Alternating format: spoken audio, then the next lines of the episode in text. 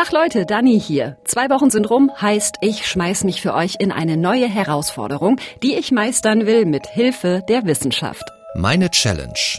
Ein Podcast von MDR Wissen. Oh, ich hasse diese Jahreszeit so sehr. Es ist kalt, es ist dunkel, alle sind müde und dann haben wir auch noch eine Pandemie, ja? Alles hat zu, also hier in Leipzig jedenfalls. Das heißt, keine Partys, kein Kino, keine Konzerte. Und seien wir doch mal ehrlich, mit einzelnen Kontaktpersonen in der Küche sitzen und Wein trinken, das wird irgendwann auch langweilig. Jetzt habe ich aber viele Freundinnen und Freunde, die retten sich ganz gut über diese dusteren Tage, und zwar folgendermaßen. Hallo Leute, Bock auf Spieleabend am Samstag bei Peter? So ab um sieben würde ich mal sagen. Wir könnten Sherlock zu Ende spielen, da sind wir fast fertig und Tom und ich haben uns noch ein neues Spiel gekauft, das können wir auch mal ausprobieren. Der ist dabei? Ja, und damit liegt meine Gang total im Trend. Allein in der ersten Jahreshälfte 2021 ist der Absatz von Brettspielen um 14 Prozent gewachsen, meldet der Verband der Spieleverlage.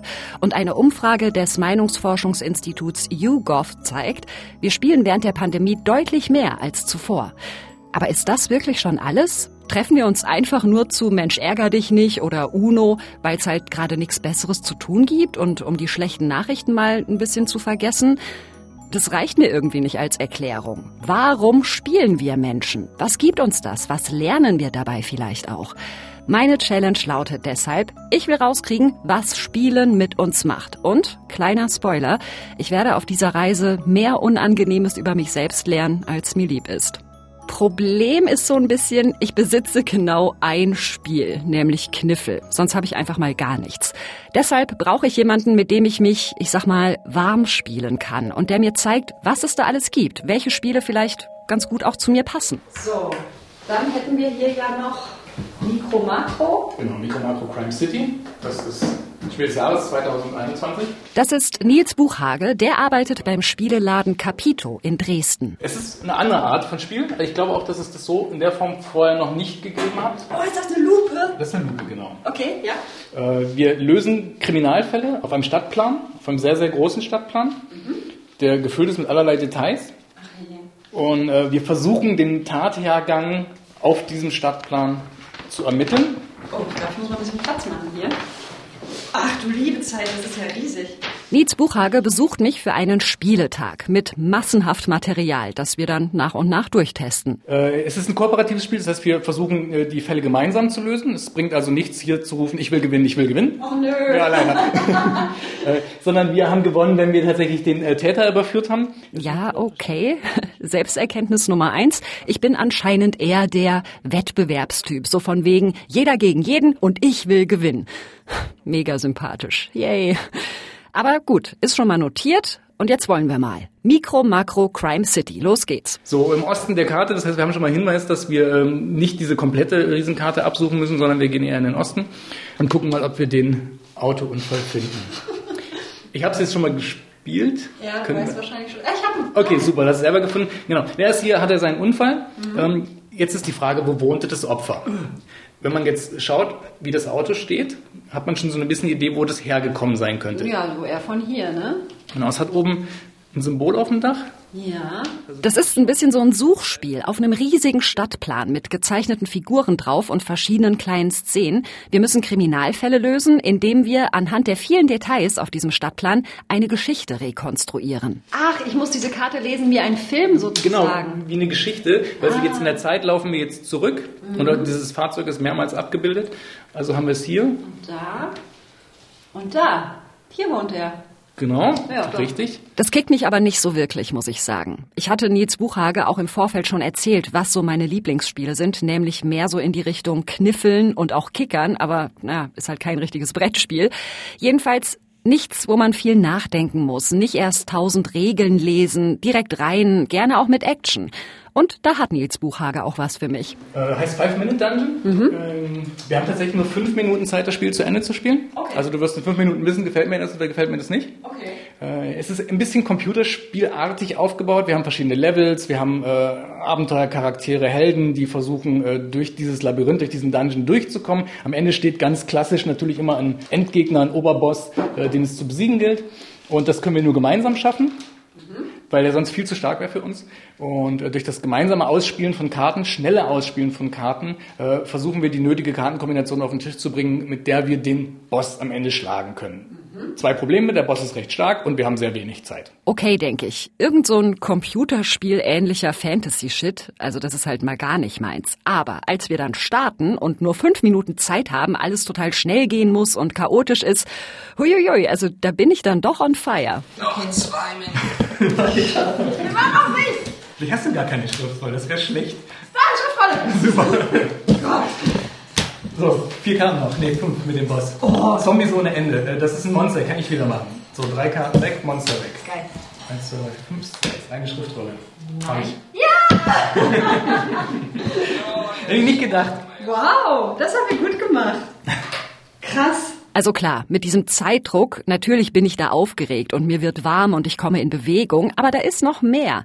Anders als bei den Spielen, die wir davor getestet haben, gehe ich hier jetzt so richtig auf, ja? Kopf und Herz sind komplett drin und wollen noch eine Runde und noch eine Runde und noch eine Runde. Und es liegt tatsächlich daran, dass Spiele gewissermaßen Futter für unsere Gehirne sind. Das sind die sogenannten exekutiven Funktionen, die da trainiert werden. So, was ist das? Als erstes mal Impulskontrolle. Das ist die Spielexpertin Christina Valentina Brandt. Wie kann ich das trainieren?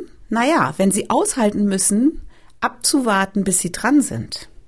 Wenn Sie dann auch noch aushalten müssen, diese schrecklichen Gefühle, wenn man nicht gewinnt.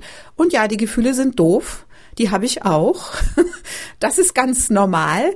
Aber ich habe im Laufe meines langen Lebens gelernt, damit besser umzugehen. Das heißt, die emotionale Kompetenz der Gefühlsregulierung, wie man das so als Therapeut gerne sagt, na, das muss man üben. Und Kinder, die eine gut trainierte Impulskontrolle haben, also über sehr viel Frustrationskompetenz verfügen, die kommen in der Regel besser klar. Christina Valentina Brandt rezensiert Brettspiele, ist systemische Familientherapeutin und sie leitet die Hamburger Brettspielakademie. Das heißt, sie geht etwa an Schulen und bildet da das Personal weiter, wie Spiele in Bildung und Pädagogik hilfreich sein können. Zum Beispiel beim Herausbilden der sogenannten exekutiven Funktionen. Impulskontrolle hatten wir da schon. Was gibt's denn noch? Und dann gibt es noch zwei weitere exekutive Funktionen. Das eine ist das Arbeitsgedächtnis. Stellen Sie sich vor, jetzt kommt ein Freund um die Ecke und will mit Ihnen ein neues Gesellschaftsspiel spielen und fängt an, die Spielregel zu erklären. Da hören Sie aber ganz genau zu. Und Sie fragen vielleicht nochmal nach, wie ist das so und was passiert denn da so?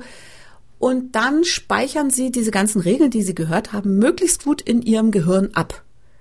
Natürlich, weil Sie wollen die dann ja wieder reproduzieren. Weil Sie wollen ja gewinnen, ja? Das heißt, Fokus, Konzentration und Arbeitsgedächtnis. So, und dann gibt es noch eine dritte Funktion, eine exekutive Funktion. Stellen Sie sich vor, Sie spielen Monopoly. Und Sie haben einen Plan. Sie wollen die Parkallee kaufen und dann bauen Sie da ein Hotel drauf. Und wenn dann Ihr Mann auf dem Feld landet, dann rasieren Sie ihn. Dann ist er sofort pleite und Sie haben gewonnen. Sie kriegen aber nur die Bahnhöfe. Mist. Plan A, Plan B, Plan C. Beim Spielen müssen wir ständig neue Strategien entwickeln, neu denken, umdenken. Wir müssen in die Zukunft planen. Wir müssen vielleicht sogar die Fähigkeit entwickeln, was denn wohl der andere Plan zu durchschauen. Und das nennt man flexibles Denken. Und das ist auch gleichzeitig Empathie. Ne? Wenn ich jetzt mit meinen Kumpels spiele, dann weiß ich, die wollen auch gewinnen. Und wenn da einer mir schadet im Spiel, mich beim Mensch ärger dich nicht rauswirft, dann tut er das nicht, weil er mich nicht leiden kann, sondern weil er einfach nur selber gewinnen will. Das heißt, die Fähigkeit, sich in andere hineinzuversetzen. Also Impulskontrolle, Konzentration und Gedächtnis, flexibles Planen können und Empathie. Alles Dinge, die wir als Kinder beim Spielen lernen und die wir auch als Erwachsene beim Spielen trainieren. Das heißt, das, was ich hier mit dem Spieleverkäufer Nils Buchhage mache, das ist wie so ein kleines Workout für mein Gehirn. Ja, und äh, Workout ist ein gutes Stichwort. Nils Buchhager hat nämlich noch ein Spiel mitgebracht. Das testen wir jetzt aber nicht zusammen. Das Spiel heißt Space Alert. Und es ist so ein bisschen der Endgegner für meine Challenge. Space Alert schlägt in eine ähnliche Kerbe wie Five Minute Dungeon. Wir sind unter Stress 30 Minuten. Wir haben auch einen Timer, spielen auch gemeinsam und fliegen ein Raumschiff durchs Weltall und ständig geht irgendwas schief. wir müssen die Schilde hochfahren, wir müssen Raketen abfeuern, wir müssen das Schiff natürlich am Bordcomputer lenken ähm, und wir müssen unsere Züge im Voraus planen. Also wir machen jetzt nicht wie hier eine Karte nach der anderen, sondern wir müssen die nächsten fünf Züge immer schon im Voraus abplanen. Und diese Planung geht natürlich auch häufig schief und das unter Zeitdruck. Also alles zusammen deutlich schwieriger aber es ist eine Herausforderung, die machbar ist. Da soll ich mich allein reinfuchsen und es dann mit meinen Freundinnen und Freunden ausprobieren. Ich glaube, wenn du das in 14 Tagen geschafft hast, dann hast du auf jeden Fall nachgewiesen, Spielziel, viel Spielerspiel spielen und können erreicht. Okay, cool. Das ist doch voll die gute Hausaufgabe, an der ich mich hier entlanghangeln kann. Ein komplett neues, bisschen schwierigeres Spiel entdecken, mich da so reinfuchsen, dass ich es anderen beibringen kann und dabei alle Herausforderungen und Effekte mitnehmen, die im Spielen so drin stecken. Was macht das mit mir? Kriege ich das hin? Und welche Beobachtungen kann ich dann in der Gruppe machen, wenn wir das am Ende spielen? Also hoffentlich. Ich würde sagen, der Plan steht.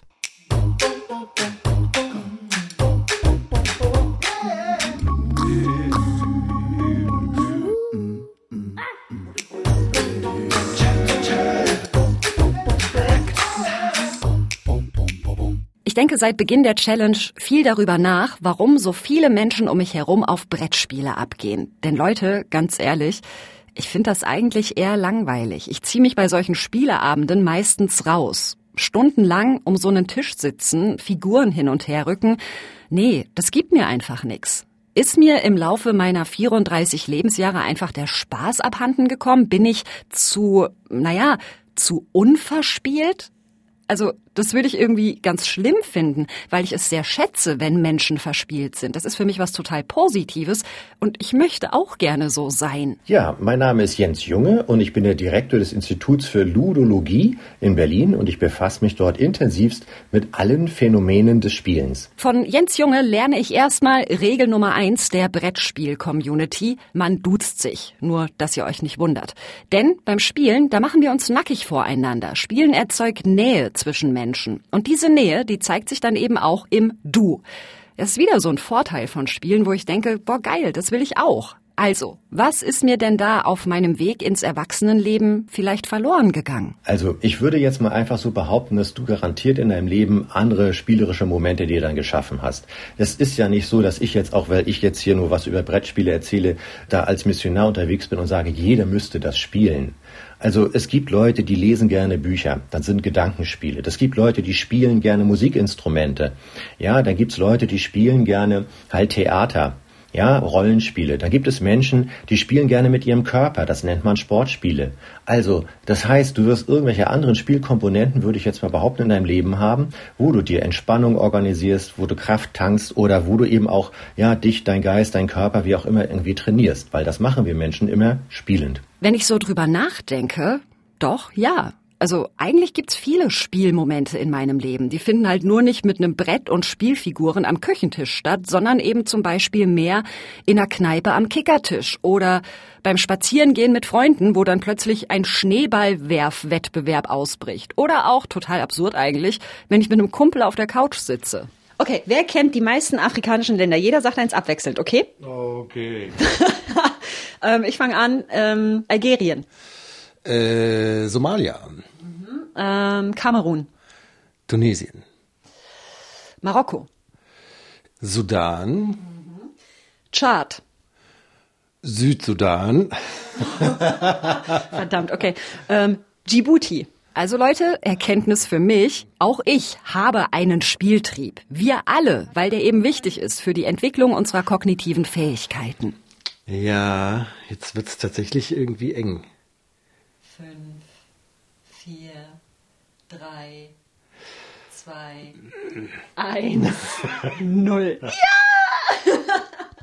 Aber warum endet denn mein Spieltrieb, sobald es ans Brettspielen geht? Ich möchte das wirklich gerne verstehen. Vielleicht kommt ja die große Erkenntnis, wenn ich jetzt versuche, mich in dieses Spiel reinzufuchsen, das Nils Buchhage vom Capito Spieleladen mir dagelassen hat. Es heißt Space Alert, Alarm im Weltall. Klingt schon mal gut, ich mag alles mit Weltraum. So. Ach du Hacke. Hier sind ganz viele Karten, die man ausstanzen muss. Okay, ähm, gucken wir mal, was das Regelheft sagt. Space Alert ist ein spielerischer Überlebenskampf für ein Team. Die Spieler schlüpfen in die Rolle einer Gruppe von Weltraumforschern, die durch den Hyperraum geschickt werden, um einen gefährlichen Sektor der Galaxis zu untersuchen. Also, auch dieses Spiel funktioniert nicht nach dem Motto einer gewinnt am Ende, sondern alle zusammen spielen gegen die Zeit und gegen irgendwelche Weltraummonster. Das ist übrigens ein großer Trend, sagt Spieleforscher Jens Junge. Also tatsächlich können wir halt sagen, dass in den letzten fünf Jahren äh, das Thema der kooperativen Spiele total boomt. Dass eben nicht dieses platte jeder gegen jeden in dem Spiel stattfindet, sondern äh, dass man miteinander gegen das Spiel spielt.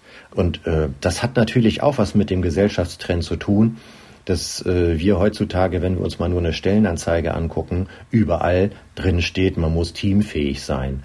Und sowas wird natürlich auch in einer solchen Spielsituation geübt und trainiert, dass man sich auf den anderen einlässt, dass man ihm zuhören kann, dass man empathisch ist und, und, und. Und das sind alles Soft Skills, die äh, selbstverständlich nachher auch in den realen Herausforderungen des Jobs gebraucht werden. Das finde ich ja krass, dass sich an den Spieletrends gewissermaßen gesellschaftliche Entwicklungen ablesen lassen. Da habe ich noch nie drüber nachgedacht. Und da bringe ich nur immer gerne das Beispiel, auch Mensch, ärger dich nicht, das ja ähm, aus dem indischen Pachisi herauskommt und das Leben ist eben einfach ein Leid, ist ein permanentes eben auch Sterben und Wiedergeboren werden und das Spielziel ist es im schmerzfreien Nirvana nach Hause anzukommen.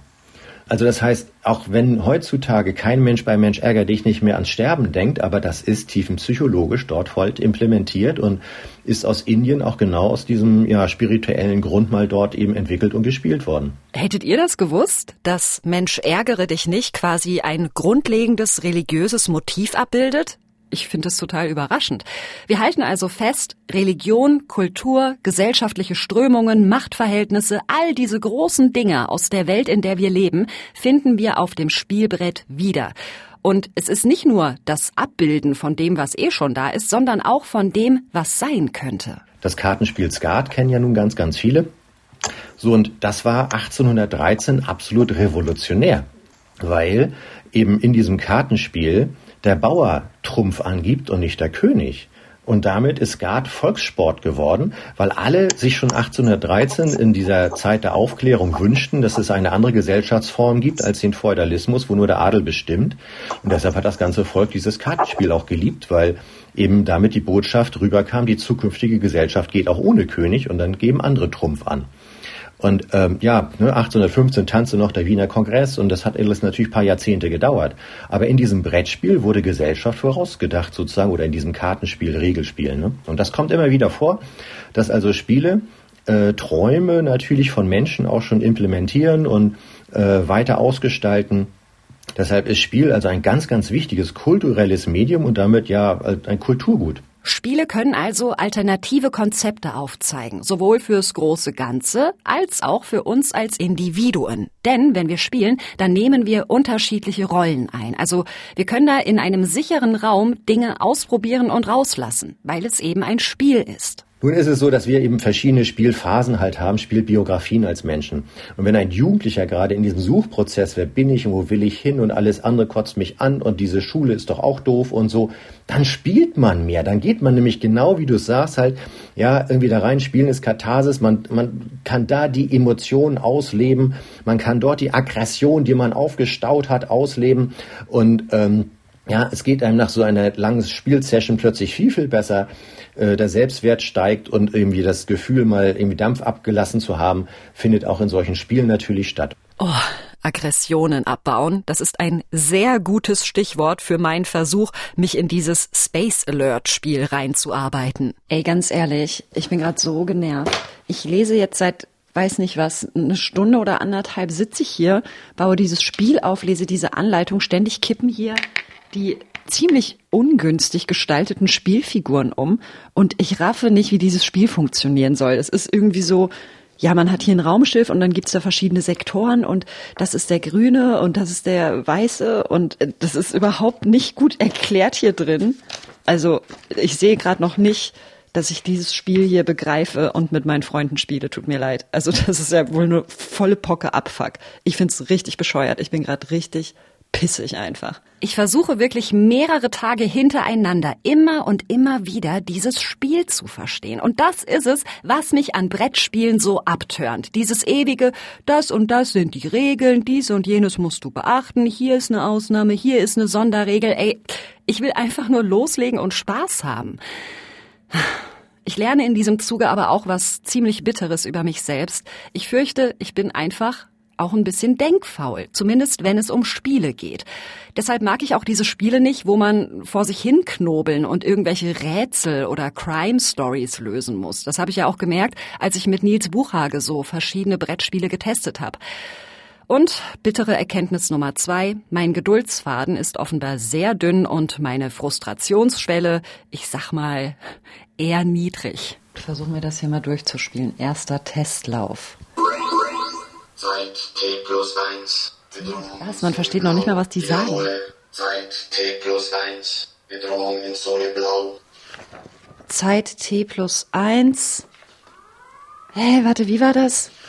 Zu diesem Spiel gehört eine CD, von der ständig Ansagen kommen, was als nächstes passiert. Und auch hier läuft wieder die Zeit. Sieben Minuten habe ich für meine Weltraummission. So, ja, und wie schieße ich das jetzt hier?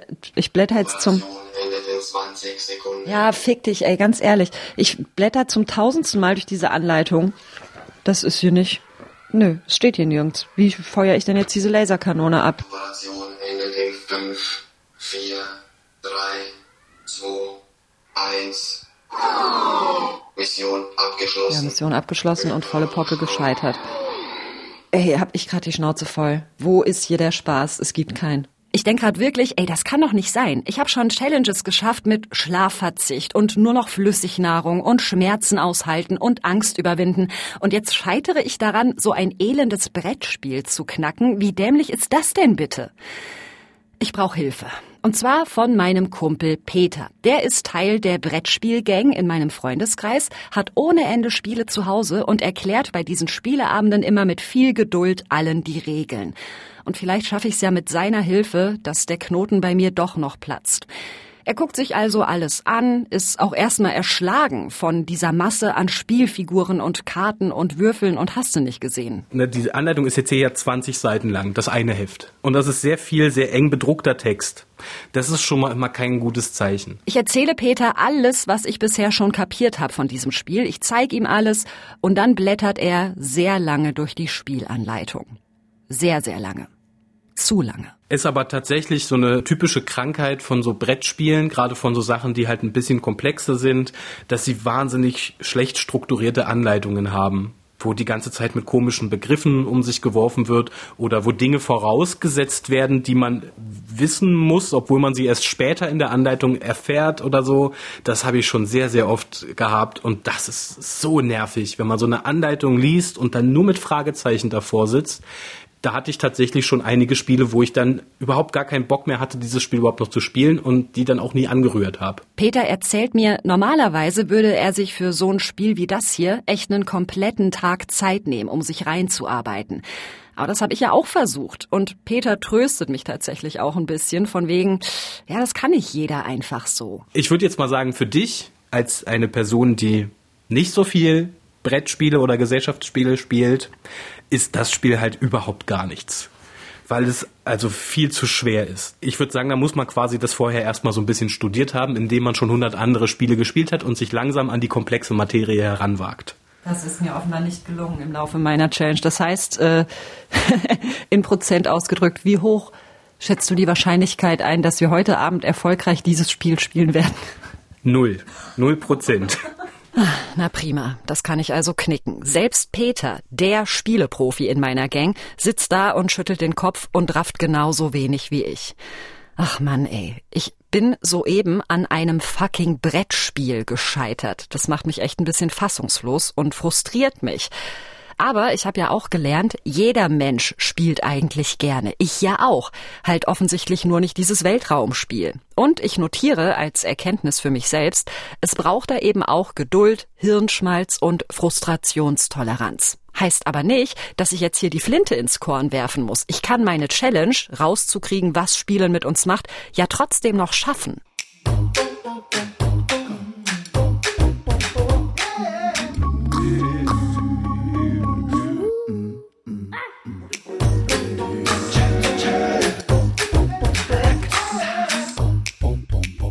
Also nicht das Spielen an sich verteufeln, weil dieses eine Spiel jetzt nicht geklappt hat, sondern einfach mit was anderem weiterspielen. Das mache ich jetzt. Da, wo ich sonst immer Ausreden für finde, nämlich beim Spieleabend mit meiner Gang. Und weil ich gerade wirklich ein Erfolgserlebnis brauche, will ich es wenigstens schaffen, meine Freundinnen und Freunde in dieses eine Spiel mitzunehmen, das ich beim Test mit Nils Buchhage am besten fand, nämlich Five Minute Dungeon. Okay, jetzt kommen wieder zwei gleichzeitig. Hat jemand eine Bombe? Ja. Bombe? Sehr gut, der ist weg. So, hier. Ich habe einen Pfeil, ja, ja, sehr gut, weg. Ein Pfeil, ein Person, Treffer, Sehr gut. Sehr gut, sehr gut, sehr Ja, und dann ist nur noch Geschrei und Chaos und alle wollen gewinnen. Und ich krieg ganz rote Bäckchen vor lauter Spaß. Und ich merke, dass uns dieses intensive Erlebnis zusammenschweißt. Also ich liebe diese Menschen, mit denen ich da sitze, sowieso. Aber dieses Spiel fühlt sich ein bisschen an wie ein gemeinsames Projekt. Und das macht was mit uns als Gruppe in dem Moment. Ganz klassische Dynamik beim Spielen, sagt die Familientherapeutin und Spielexpertin Christina Valentina Brandt. Und die Fähigkeit, Gesellschaftsspiele zu spielen, schult auch die Demokratiefähigkeit, weil ich nämlich lerne, dass es Regeln gibt und dass ich, wenn ich die Regeln verändere, dass dann plötzlich andere Dinge passieren. Man darf sich sehr wohl seine eigenen Hausregeln geben. Spielen Sie mal Uno in einer anderen Familie. Die haben alle ihre eigenen Regeln. Ja, und das ist in Ordnung. Weil das ist dann ja ein Konsens. Schwierig wird es, wenn einer die Regeln anders nutzt als die anderen. Dann ist es natürlich ein Schummler. Also, Spiele können quasi für eine Gruppe identitätsstiftend wirken, weil alle sich einig sind, bestimmten Regeln zu folgen. Und natürlich bei dem Spiel jetzt hier, weil wir nicht gegeneinander spielen, sondern miteinander einen Feind besiegen müssen. Gibt's Vollgas! Jetzt haben wir hier, wir brauchen, so. Person. Ich habe komplett, so, ist weg. Und jetzt Endgegner. Okay. Jetzt müssen wir sammeln. Oh, aber warte, ich kann eine beliebige Karte. Nein, nicht den Ende. Nicht den, aber Nicht den? Okay, ich ich habe zwei das, ich Pfeile. hab das. So, zwei Ich Sprinter. habe auch Pfeile. Zwei Sprinter, zwei Pfeile. Nein, Pergament brauchen wir nicht. Die letzten Los. 10 Sekunden. Hat noch jemand? Ich habe steig zwei Schwerter, ja, Sprinter dazu. Fertig! Ja! Ja? Ja, ja. Aber dieses Spiel, das kannte ich ja jetzt schon. Da wusste ich, dass mir das Spaß machen würde. Und deshalb sagt meine Gang, Danny, okay, bis zum Hardcore-Brettspiel-Fan ist es vielleicht noch ein weiter Weg bei dir. Aber dann probier heute wenigstens mal noch ein neues Spiel aus. Eins mit ein bisschen weniger Trubel und ein paar mehr Regeln. King of Tokyo heißt dieses Spiel. Man ist da ein Monster, man ist in Tokio unterwegs und muss da möglichst viel Schaden anrichten. Also so Godzilla-mäßig. Also es ist nicht kooperativ, wir spielen hier gegeneinander. Ziel des Spiels ist es, 20 dieser Siegpunkte zu bekommen. Wer 20 Siegpunkte erreicht hat, ist das erfolgreichste Monster und gewinnt das Spiel. Und man wird aber parallel von den anderen Spielern, die halt auch alle Monster sind, angegriffen. Was ich im Grunde mache, woraus mein Zug besteht, ich nehme mir diese tollen schwarzen Würfel hier und würfel die Oh Gott, das ist so viel. und dann kommt da was bei rum. Das ist ein bisschen wie bei Kniffel. Ich kann mir jetzt sagen, ich möchte gern die Würfel behalten und mit denen würfel ich jetzt nochmal. Und Überraschung, ich bin gar nicht zu dumm, Spielregeln zu begreifen. Peter erklärt das Ganze total gut und ich bin voll dabei. Deine Sitznachbarn, das heißt jetzt Angie und Dani dann? Ja. Was muss ich machen? Du darfst jetzt gerne würfeln. Ganz unauffällig. So, Geld, Geld, jetzt Geld. geht's los. Geld, Geld, Geld. Ja, aber was, aber Du brauchst Leben. aber auch Geld. das ist wie das ist voll real life. Was ich total cool finde an diesem Spieleabend, wie jede und jeder von uns so unterschiedliche Rollen einnimmt. Ja, also zum Beispiel einer ist so der Erklärbär, eine ist sonst eher ruhig unterwegs und wird jetzt plötzlich richtig laut und ausgelassen. Einer stellt immer die kritischen Detailfragen zum Ablauf. Also was ich bei meiner Challenge halt schon in der Theorie gelernt habe, ja, das Spiel als Möglichkeit, in unterschiedliche Rollen innerhalb einer Gruppe zu schlüpfen. Das merke ich jetzt hier in der Praxis total, wie sich das anfühlt. Mir wäre vor allem wichtig, dass du, Oder? Peter, Hm. keine Prügel würfelst. Nee. Ich geb mir Ich hatte doch nur einen bis eben. Na, das macht ja Spaß. Keine Kloppe, keine Kloppe, keine... Nein! Viermal Kloppe. Aber wir sind Zweiter, weil wir haben beide sechs Siegpunkte. Gute Nachricht außerdem für mich, ich bin anscheinend doch nicht so eine über ehrgeizige, oh, ich muss unbedingt gewinnen, sonst ist der Abend gelaufen, Sau. Denn obwohl ich am Ende verliere, bin ich zufrieden. Aber das Spiel hat jetzt Spaß gemacht, weil es ist so ein bisschen wie Kniffeln, so mit Würfeln und Glück haben und nicht so viel denken und planen und äh, Es hat nicht so lang gedauert irgendwie, aber ich hätte es gar nicht so schlimm gefunden, wenn es länger gedauert hätte. Nur sind wir halt alle gestorben. Meine Gang sagt am Ende, okay, Dani, in die Profi-Brettspielliga mit diesem Weltraumspiel hast du es jetzt halt nicht geschafft, aber drumrum hast du dich ganz ordentlich geschlagen. Ja, ich glaube ja grundsätzlich, wenn du sagst, du magst keine Spiele, das nehme ich dir nicht ab, weil ich glaube, es gibt keine Menschen, die keine Spiele mögen. Jetzt ist die Frage, was für ein Typ von Spielerin bist du? Und äh, wie wir das jetzt an dem Abend schön gesehen haben, wenn das Spiel leicht zugänglich ist und ein bisschen Action, ein bisschen Abwechslung irgendwie drin ist, dann hast du da auch Bock mitzumachen, wenn es jetzt nicht so lange dauert. Also ich glaube, hätte ich es vorher nicht gewusst, hätte ich es heute gar nicht unbedingt gemerkt, dass das nicht so dein Ding ist, Brettspiele. Also ich finde, du warst richtig motiviert und auch ehrgeizig dabei. Ich hatte auch das Gefühl, es macht dir Spaß. Aber also man hat schon auch gemerkt, du nimmst das Ganze jetzt auch nicht so super, super doll ernst, ähm, wie vielleicht andere das tun würden. Das stimmt, was meine Freundin Angie da sagt. So ein Hardcore-Brettspiel-Nerd, der tagelang an einem Spiel sitzt und das wirklich als sehr, sehr ernstes Hobby betreibt, Nee, sowas wird aus mir nicht. Aber das ist auch total okay, wenn ich da nicht so ernst unterwegs bin. Denn, sagt die Familientherapeutin und Spielexpertin Christina Valentina Brandt, Gehirntraining und Kompetenzförderung hin oder her, es geht beim Spielen trotzdem darum, mal ein bisschen locker zu lassen. Und das am besten auch noch mitzunehmen ins übrige Leben. Wenn wir nicht spielen, wenn wir uns diese spielerische Grundhaltung verwehren, dann geht's uns schlecht. Ich als Systemikerin habe viel zu tun mit Menschen, die unter Depressionen oder Burnout leiden.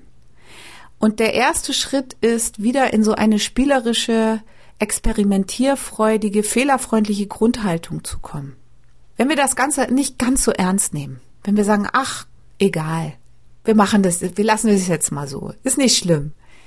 Wenn wir mit so einer Sicht auf die Welt gucken, wenn wir sagen, ich erlaube mir, das auszuprobieren und ich erlaube mir auch zu scheitern, ich erlaube mir einen Fehler zu machen, weil es ist in Konsequenz gar nicht so schlimm. Dann ist das eine spielerische Grundhaltung und die ist super gesund. Und hier schließt sich für mich jetzt sehr versöhnlich ein Kreis, denn ich habe ja zu Beginn der Challenge gesagt, dass ich es total schätze, wenn Menschen verspielt sind. Genau so möchte ich sein, aber ich konnte nicht so richtig den Finger drauflegen, warum ich diese Eigenschaft so einnehmend finde. Ja, und jetzt weiß ich's, weil Spielen können eine gewisse Lockerheit verlangt, sich einlassen zu können, die Bereitschaft, Neues auszuprobieren und sich reinzuwerfen. Und auch ich habe das tatsächlich in mir, denn im Alltag spielen wir alle in irgendeiner Weise, egal ob Theater oder Fußball oder irgendeine Gaming-App auf dem Handy oder halt auch mit dem Kumpel einen Wettbewerb abhalten, wer mehr Länder kennt. Auch das ist ja Verspieltheit mit allen kognitiven Trainingseffekten und Erkenntnismomenten, die dazugehören. Yes! Ansonsten habe ich während dieser Challenge so viele Brettspiele gespielt wie in den gesamten letzten zehn Jahren nicht. Und die richtigen Spiele haben mir dann auch voll Spaß gemacht und mir eine ganz wunderbare Zeit mit meinen Liebsten beschert. Und das Spielen oder auch nur das Versuchen war und ist ein ganz guter Spiegel, was so meine Charaktereigenschaften angeht. Ich meine, dass ich im Spiel eher laut bin und auch mal rumschreie und Sprüche klopfe, okay, das deckt sich mit meinem Selbstbild auch im sonstigen Leben. Aber ich habe eben auch über mich gelernt, dass mir schnell der Geduldsfaden reißt und meine Frustrationsgrenze relativ niedrig ist. Das sind keine schönen Eigenschaften. Aber, und das ist das schönste Learning, ich bin sehr gern bereit daran zu arbeiten. Und tatsächlich am liebsten bei einem Spieleabend mit meiner Gang. Leute, Hand aufs Herz, bei der nächsten Einladung sage ich nicht ab. Versprochen. Das war passend zur Winter- und Pandemiezeit meine Spiele-Challenge. Gemacht habe ich die zusammen mit Clara Fröhlich, Thomas Jehn, Carsten Möbius und Carsten Duffner. Und wenn ihr Fragen habt, Rückmeldungen, Kritik, gerne her mit eurer E-Mail an challenge.mdr.de. Und auf die Ohren gibt's uns wie immer in zwei Wochen wieder. Ihr findet uns auf challenge.mdr.de, in der ARD Audiothek, bei Spotify, Apple Podcasts und überall sonst, wo ihr Podcasts hören könnt. Bis dann. Tschüss.